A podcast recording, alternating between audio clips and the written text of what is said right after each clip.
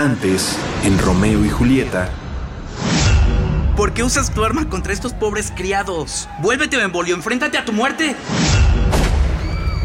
¡Basta, hombres! Si alguno de ustedes vuelve a perturbar la tranquilidad de esta ciudad, sus cabezas serán responsables del reposo quebrantado.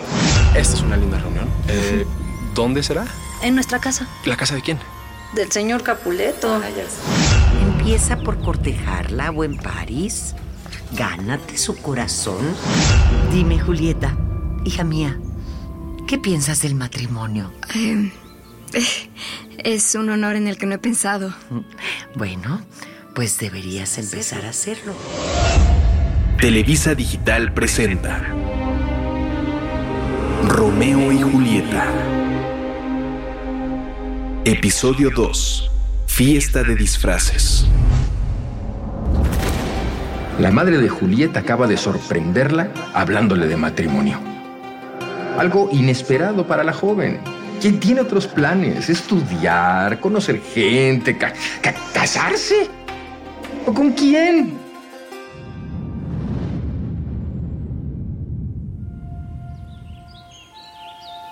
Julieta, ¿qué opinas del joven París?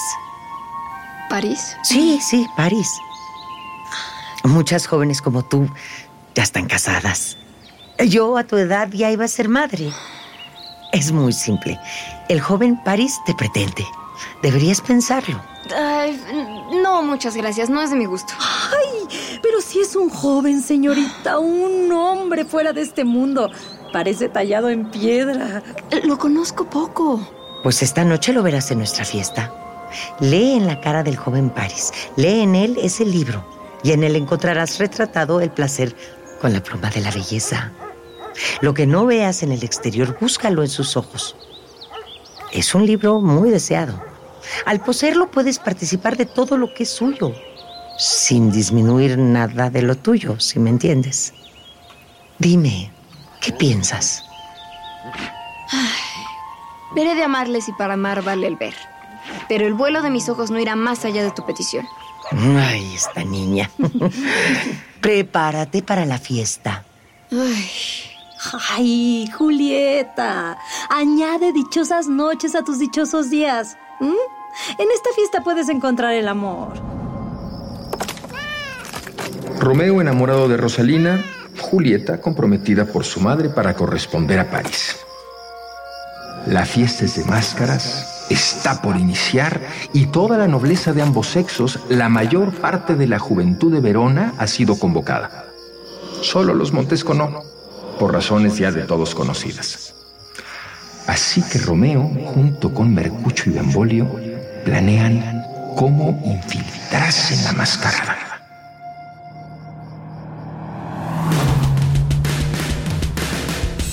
Entonces, ¿usaremos algún discurso como excusa o nos va a valer y vamos a entrar sin presentar disculpa alguna? Ay, esas costumbres ya no se usan. Vamos, entramos y ya que estemos adentro, que cada cual recurra a sus piernas. Ah, no. No, no, no, yo no bailo. Lo juro. Ustedes porque tienen tan ligero el espíritu como el calzado. Yo tengo el alma como plomo. Me enclava el suelo y pues lo siento, no me puedo mover. Ay, estás enamorado. Pídele prestadas las alas de Cupido y vuela con ellas entonces. Que no. Sus flechas me han herido ya tan profundamente que créeme, sus ligeras alas no me sirven de nada. Nada puede sacarme de esta tristeza. Y ya, me hundo bajo el agobiante peso del amor. Güey, trata mal al amor si el amor te maltrata. Devuélvele herida por herida y lo vencerás. A ver, dame una de esas máscaras. Mira, sobre una máscara, otra. Si estás perdido, te sacaremos de la cueva de este amor en el que estás metido hasta los ojos.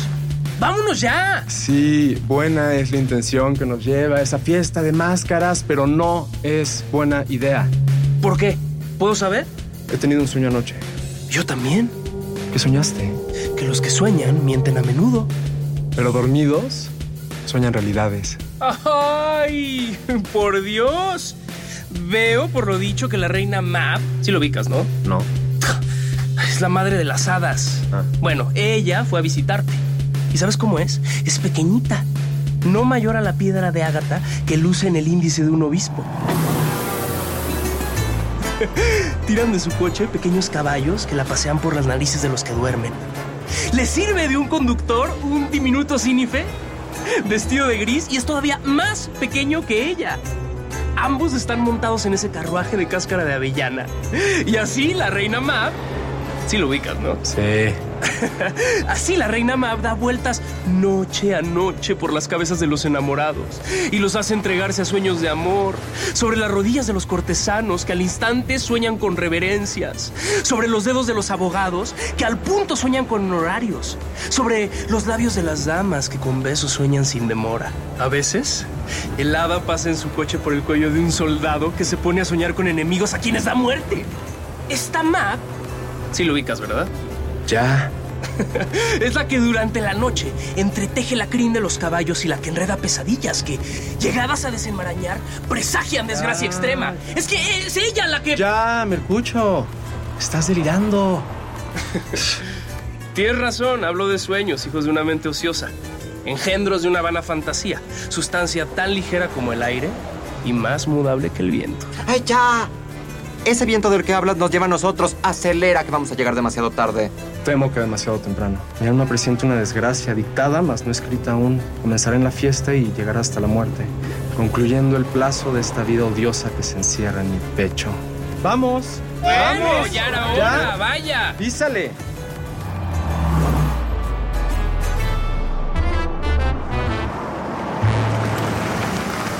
Al llegar a la fiesta se mantuvieron discretos con la cara cubierta. Y Romeo, buscando a Rosalina para poder hablarle, detuvo su mirada en alguien más. Se fijó en una joven no vista hasta entonces, que por su extrema belleza vino en ese momento a ocupar el primer puesto en su corazón. Habrá sido eso las sustancias antes consumidas, o la mezcla de ambas cosas. Pero esta nueva llama destruyó por completo a la antigua y tomó proporciones tales que jamás pudo extinguirse en lo futuro. ¡Ey, ey! ¿Qué? No mames. ¿Quién es esa joven? La que está con Paris. Puta, ni idea, no la conozco. Ah, es una belleza demasiado grande para esta tierra. Ok, cuando pare la música voy a estar al tanto de su sitio y le voy a dar a mi mano el placer de rozar la suya. Ha amado antes de ahora mi corazón. Que lo nieguen mis ojos, pues nunca hasta esta noche conocieron la belleza verdadera. Y así como los ojos de Romeo alcanzaron a reconocer un nuevo amor, los ojos de Teobaldo alcanzaron a reconocer el motivo de su odio. Este por la voz debe ser un Montesco. ¿Cómo se atreve el miserable a venir a esta fiesta cubierto con un grosero disfraz? ¿Para qué? ¿Para burlarse de nosotros? No, no, no, no, no. Por la nobleza y renombre de mi familia, no tomaré como crimen el matarle. ¿Qué pasa, sobrino? Tía. ¿Qué te enoja? Tía, tía, ese es un Montesco. Se ha entrometido esta noche aquí para escarnecer nuestra fiesta. ¿Es el joven Romeo? Es el mismo, es el mismo ese miserable. Ya, ya, ya, shh, déjalo tranquilo. No, no parece buscar pelea. Ay, a decir verdad, en Verona es considerado un joven virtuoso y de excelente educación. No quisiera que aquí, en mi casa, recibiera algún insulto. Así que mejor cálmate, ignóralo. Esa es mi voluntad. Si la respetas, muestra un semblante amigo. Ay, y quita esa cara que cae mal en una fiesta. No, esta cara es la que mereces invitado, tía. Yo no acepto esa presencia aquí.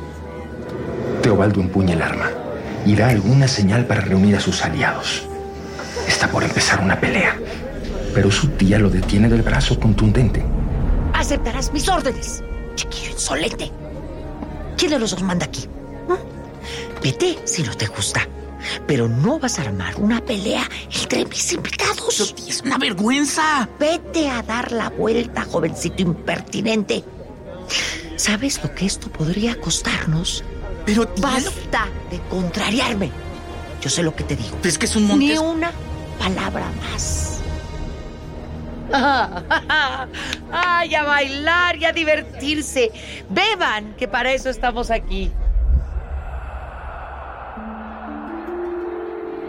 Julieta se encontró con la mirada de Romeo. La música los fue acercando. Él calculó el puesto en que debía quedar y tomó tan bien sus medidas que consiguió que su mano se encontrara con la de ella. Si mi indigna mano profana con su contacto este santuario, mi castigo es este. Que mis labios peregrinos borren con un tierno beso la ruda impresión causada. Un peregrino. Injusto eres con tu mano que solo se mostró devota. Pues las santas tienen manos que tocan las del piadoso viajero y esta unión de palma con palma constituye un beso sagrado. ¿Y qué no tienen labios las santas? ¿Los peregrinos también? Sí, peregrino. Labios que sirven para la oración. Entonces, dulce santa, permite que mis labios hagan también lo que hacen mis manos. Las santas permanecen inmóviles cuando otorgan su merced. Entonces, recojo el fruto de mi oración. Que la gracia de tus labios borre el pecado de los míos. Y entonces, como en un hechizo de testosterona, de hormonas juveniles, sus labios se encontraron. Se ocultaron del resto de los invitados para darse ese primer beso adolescente. Ese primer beso que queda grabado. El que sabe a novedad, a frescura y a adrenalina.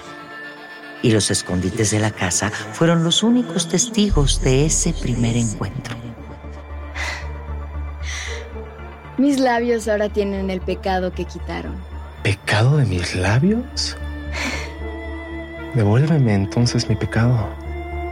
La juventud de sus labios se ha quedado prendada en los labios de ella y de él.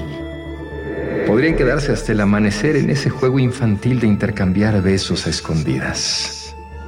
No saben sus nombres aún. ¿Hasta que... Julieta, tu madre te busca. Quiere hablarte. ¡Corre! Disculpa, ¿quién es su madre? Su madre es la dueña de la casa. Y yo me he encargado de la crianza de esa niña, que es mi tesoro. Con permiso. ¿Es una Capuleto? Debo mi vida a mi enemiga. Romeo, vámonos. Parece que la fiesta se termina. Eso temo, y créeme, mi desdicha es más grande aún. La gente empieza a marcharse. El movimiento de la multitud aleja a los enamorados, pero no más que sus apellidos. ¿Quién es aquel que estaba conmigo? El que se aleja. Ay, Nana. se llama Romeo. Ni lo pienses, es un Montesco, el hijo único de tu gran enemigo. Mi único amor nacido de mi único odio. Demasiado pronto te encontré sin conocerte y demasiado tarde te conozco. ¡Hey, Julieta, ya! ¡Vámonos, niña! Adentro, que la gente se está marchando. Ay, Vamos. Rosalina, por quien Romeo anhelaba morir, comparada con la tierna Julieta, parece sin encantos. Romeo ama nuevamente su presente y es correspondido. Una y otro se han hechizado por igual, pero son de familias enemigas. Tal vez habrían de olvidarse de lo que pasó o buscar un nuevo escondite para este amor.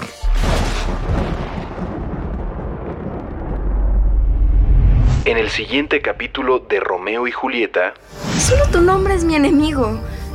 Tú eres tú por ti, no por tu apellido. Odio este nombre mío porque. porque es enemigo tuyo. La que amo ahora, padre, me devuelve confianza por confianza. Amor por amor. Pienso que quizás esta alianza produzca la gran dicha de cambiar en amor honesto el odio entre sus familias. Televisa Digital presentó Romeo y Julieta.